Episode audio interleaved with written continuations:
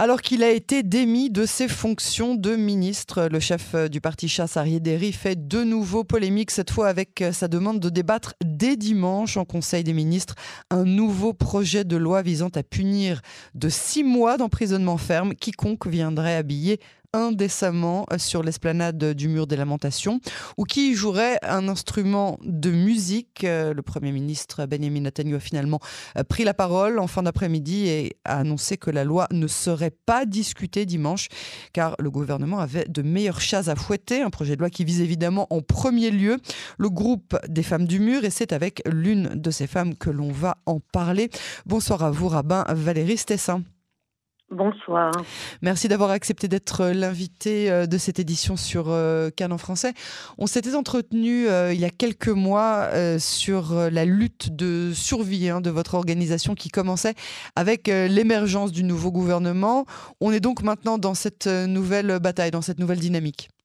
Oui, malheureusement, comme nous en parlions à l'époque, nous craignons que nous craignons euh, ce genre de, de propositions ou de loi. Et Alors juste en deux mots pour euh, ceux de nos auditeurs, parce qu'on a beaucoup d'auditeurs qui sont à l'étranger et qui ne connaissent pas votre organisme, votre organisation. C'est important juste euh, d'en parler en, quelques phrases pour que les gens puissent comprendre de quoi il s'agit. Oui. Alors l'organisation des femmes du Cotel, ou ce qu'on appelle en hébreu le Neshot à Cotel, c'est une organisation qui existe depuis 40 ans.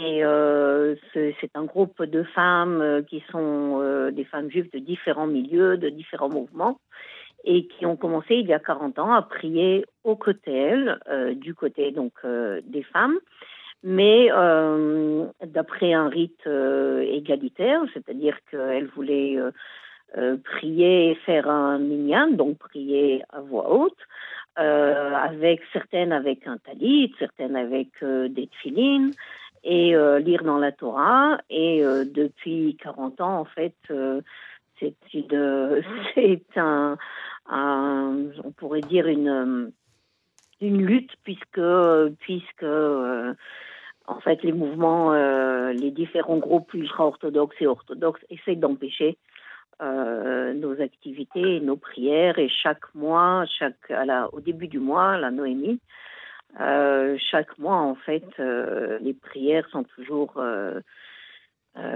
conspuées, huées, dérangées. Voilà. vous, vous, vous faites. Il y, a, il y a de la violence physique parfois? Oui, mm. violence physique, mm. beaucoup d'insultes. On vous arrache vos livres? Et bien sûr aussi des règles que des des lois ou des règles qui essayent d'imposer différents mouvements, comme on le voit maintenant avec cette proposition de chasse. Alors, je vous laisse reprendre où on s'était arrêté. Merci pour avoir euh, présenté pour euh, nos auditeurs qui n'étaient pas familiers avec, euh, avec les femmes du mur Neshota Kotel. Parlez-nous donc de, comment évolue cette, cette nouvelle vague. Eh bien, je pense que cette proposition de cette proposition de loi que que Chasse essaye de, de, faire avancer et qui sera peut-être discutée dimanche, et même si elle n'est pas discutée dimanche, risque malheureusement de l'être euh, de l'être un peu après. Je pense pas que ce soit euh, je pense pas que ce soit quelque chose qui puisse nous euh, nous nous tranquilliser de penser que ce sera pas dimanche parce que si c'est pas dimanche parce qu'il y a d'autres choses plus urgentes, ce sera mm. ce sera malheureusement bientôt. c'est donc une une proposition de loi qui qui est euh, dans laquelle on voit que la situation empire. Euh, ce, qui est, ce qui est proposé, c'est de de punir donc euh, soit d'une amende, soit d'une arrestation et d'un emprisonnement qui pourrait être jusqu'à six mois. toute personne et il est évident que c'est très clairement contre les femmes du cotel, mais il y a dans cette loi toutes sortes de choses, je pense, qui peuvent être choquantes pour beaucoup d'autres personnes, pas uniquement pour les femmes du cotel. C'est l'interdiction des prières mixtes, c'est-à-dire avec hommes et femmes sans séparation, alors qu'il y a pour l'instant quand même euh, une partie dans le parti sud du Cotel qui est réservée aux prières égalitaires et qui est euh, qui aurait dû devenir une partie qui était officiellement ouverte et euh, et arrangée pour que pour que les gens puissent y arriver de façon très libre. C'est ça, vous, vous, vous, imposez pas, vous imposez pas des prières mixtes dans la partie principale de, de, de, ce qu'on connaît euh, de, du, du, mur occidental. Il y a, y a la partie euh, qui est réservée aux hommes, la partie qui est réservée aux femmes, et vous, vous avez une partie qui est euh, éloignée de ces deux, de ces deux espaces-là. Normalement, le, le, le gouvernement s'était engagé à faire une une entrée, euh, c'est dans la partie sud du Kotel, ce qu'on appelle Ezrat Israël, ou le Kotel Masorati. C'est en fait une partie où il y a une possibilité de faire des prières de façon égalitaire. Et euh, mais de toute façon, la proposition maintenant de chasse euh, est liée, euh, enfin parle du Kotel en parlant de la partie du sud et euh, et aussi euh, les parties plus classiques et plus connues comme la partie des femmes. C'est-à-dire que les règles qu'ils veulent imposer seraient euh, dans tous, euh, dans toutes, euh, toucheraient tous ces endroits-là. Donc l'interdiction de, de prière égalitaire. Alors attendez, il y, a, tout un, c'est ça. Oui, il y a toute une liste. je crois que je voudrais justement que les que, que les auditeurs l'entendent. L'interdiction de jouer de la musique ou de, de chanter d'une façon qui ne serait pas approuvée par euh, les, les, responsables par la loi juive euh, non, pas par la loi juive, par le, enfin par le rabbin du cotel qui serait celui qui déciderait qu'est-ce qui est approuvé ou non comme façon de chanter. Euh, ne pas être euh, habillé de façon indécente et à nouveau ce qui serait indécent ou non serait. Alors c'est quoi indécent on, on, alors, la, la, loi juive prévoit en tout cas pour les femmes que les coudes soient couverts, que les genoux soient couverts. Moi, jusqu'à maintenant, les personnes, les femmes ou, les, ou les jeunes filles euh, qui allaient vers, qui s'approchaient du, du, mur occidental, si jamais elles avaient une épaule nue, ça, on, on, peut comprendre ça, on peut faire un petit effort euh, pour, dans cette partie-là, euh, de, de, de, on va dire, de, pour respecter, tout comme en arrivant dans une mosquée, on, on enlève ses chaussures, on arrive dans une église, on, oui, enlève son couvre-chef. Je pense que c'est ok. Je suis prête à vous rencontrer. Alors voilà. Prochain, alors jusqu'à présent, on donnait un petit foulard venez pour, les femmes. Voilà. Alors on donnait un petit foulard aux femmes. femmes du cotel voilà. et vous me direz si voilà. c'est. Euh, alors comment vous, vous vous, les femmes du cotel, vous venez quoi? Vous venez en maillot de bain pour être euh, considérée ben, comme indécente Non, pas du tout. Je crois que vous pouvez voir d'ailleurs euh, sur le sur l'internet tout voilà. ce que vous voulez comme photo des femmes du cotel. Alors, vous, vous verrez pas quoi? des femmes qui sont habillées de façon indécente. Ouais. Par contre, vous verrez les femmes qui sont en pantalon. À mon avis, ce n'est pas quelque mais même, chose qui est Mais indécent. même dans la partie du mur Et- occidental euh, euh, traditionnel, hein, de là où il y a les femmes, les femmes peuvent venir en pantalon, même si bon. oui, euh, mais est-ce que vous pensez que ça, ce sera accepté si, Ah, euh, si Donc c'est seulement de votre côté que c'est pas que c'est que c'est pas accepté.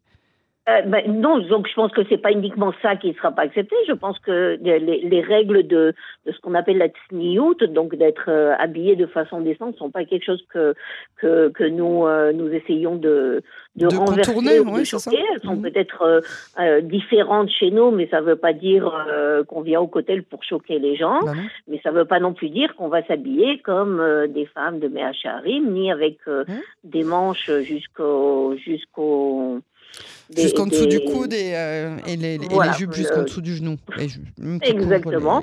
les- les-. Et euh, donc ça peut être un pantalon ou Ouais. ça peut être euh, des habits qui peuvent être peut-être pas en noir ou pas en couleur foncée.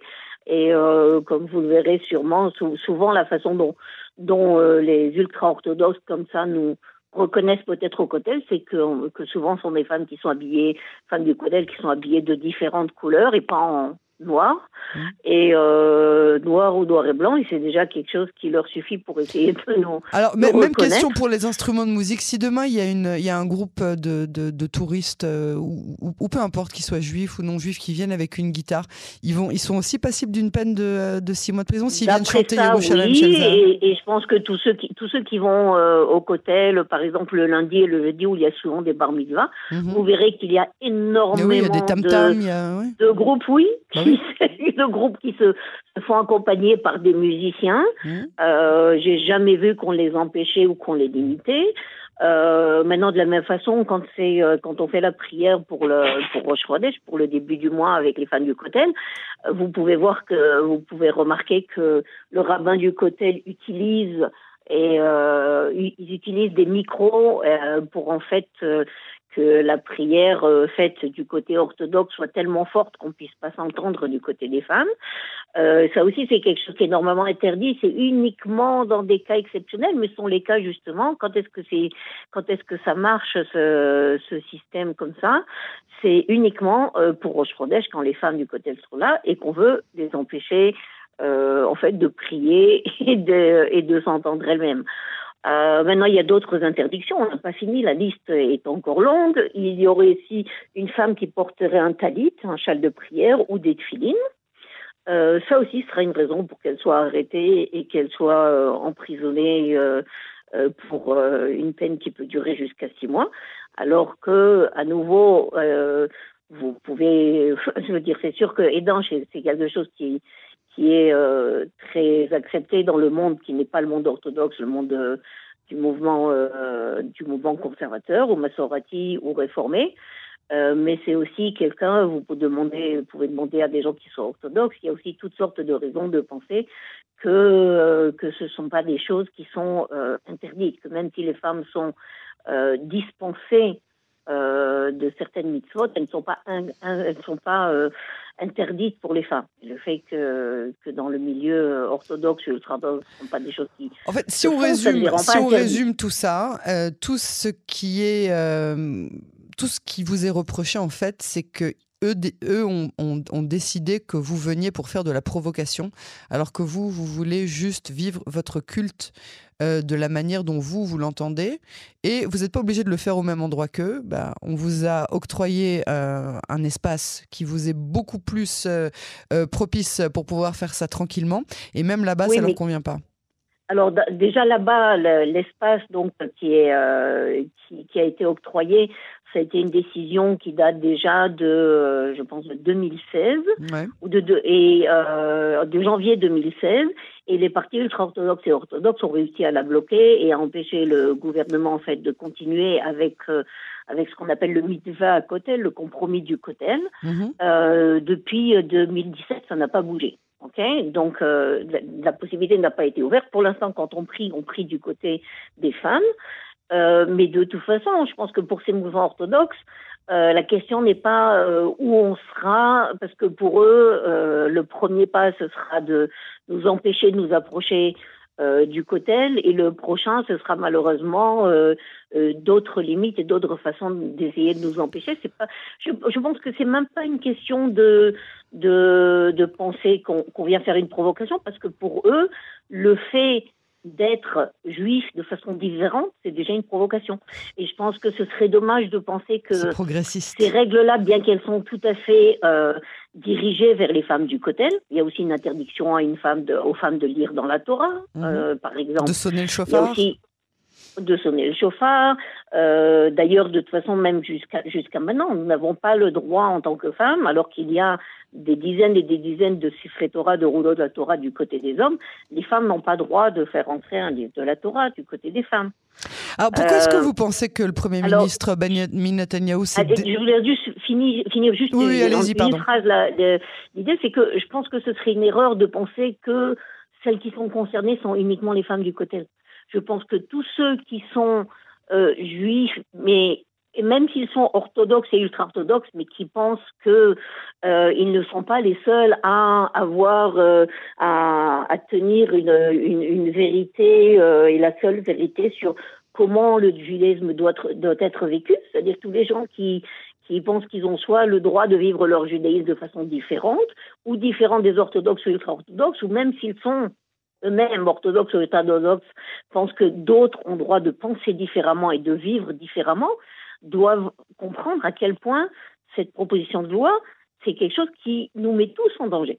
C'est-à-dire que c'est une proposition de loi qui en fait dit, OK, si tout ce qui est juif, tout ce qui est juif doit être juif uniquement d'après une seule façon de comprendre les choses et de, et de, et de vivre les choses, c'est la façon orthodoxe.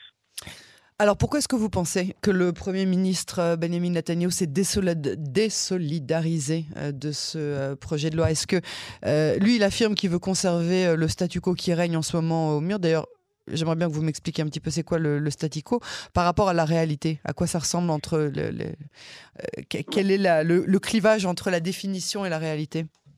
Bah, D'abord, entre nous, pour le, fait qu'il ait dit que ça, ne sera pas discuté dimanche, c'est loin d'être quelque chose qui oui, c'est une épée de Damoclès oui, rien d'être, c'est loin de, de, de, de, me donner l'impression d'être quelque chose qui, que ça veut dire que ça va, que ça va pas se passer. De toute façon, à nouveau, il a été, euh, il est celui qui, entre autres, euh, n'a pas, n'a pas fait avancer alors qu'il y avait un accord et il n'a pas, euh, n'a pas laissé, ce, enfin, laissé les orthodoxes et ultra-orthodoxes empêcher cet accord de, du, le compromis du COSEL d'avancer. Donc euh, le status quo qu'à maintenant, ce n'est pas ce qui aurait dû être, c'est pas ce qui a été, euh, c'est pas le l'accord le, qu'il y avait. Et pour l'instant, le status quo, c'est pas pour nous une situation qui est une situation qui est vivable non plus, parce qu'à nouveau, chaque mois, on peut voir à quel point, euh, de toute façon, euh, les femmes du cotel et ceux qui viennent les soutenir sont euh, sont hués et ne sont pas protégés ni par la police, ni qui fait ce que le gouvernement ordonne, ni ne sont respectés par par le RAF du Cotel, etc., etc. Donc le statu quo qu'il y a maintenant, c'est pas pour nous une situation qui est vivable, qu'on veut qu'on veut qu'on veut garder ou, qui est acceptable. Rabbin Valérie, je pense que le, le mot de la fin. oui, je, je, pense que je pense qu'il faut comprendre que il y a des mouvements et, euh, et beaucoup de mouvements, euh, donc des mouvements politiques orthodoxes et ultra-orthodoxes, euh, dans les, qui, qui, qui, malheureusement parlent du clan d'Israël, de tout le peuple d'Israël et de et de en fait des, des, de l'importance de la paix entre tous les gens de, du peuple d'Israël. Et je pense qu'en fait ce qu'ils font c'est qu'ils sèment ils sèment plutôt euh, la haine et, euh, et le et, et, le manque de respect entre euh, et ils sont les premiers à donner un exemple quand on accuse, les, des femmes du côté de faire de faire de la de, de la provocation. de la provocation en fait ce qu'il faut c'est regarder quels, quels sont les messages qui viennent de l'autre côté et comment on peut accepter qu'il y ait des mouvements politiques des partis dans lesquels il n'y a que des hommes, dans lesquels il n'y a aucune femme qui est représentée, aucune femme qui soit à la Knesset. Euh, et je serais ravi qu'on en discute. Euh, je serais ravi qu'on en discute très prochainement euh, de nouveau sur les ondes de, Cannes en français. En tout cas, je vous remercie beaucoup, rabbin Valérie Stessin, pour cet entretien. Shabbat shalom. Merci, Shabbat shalom à vous tous.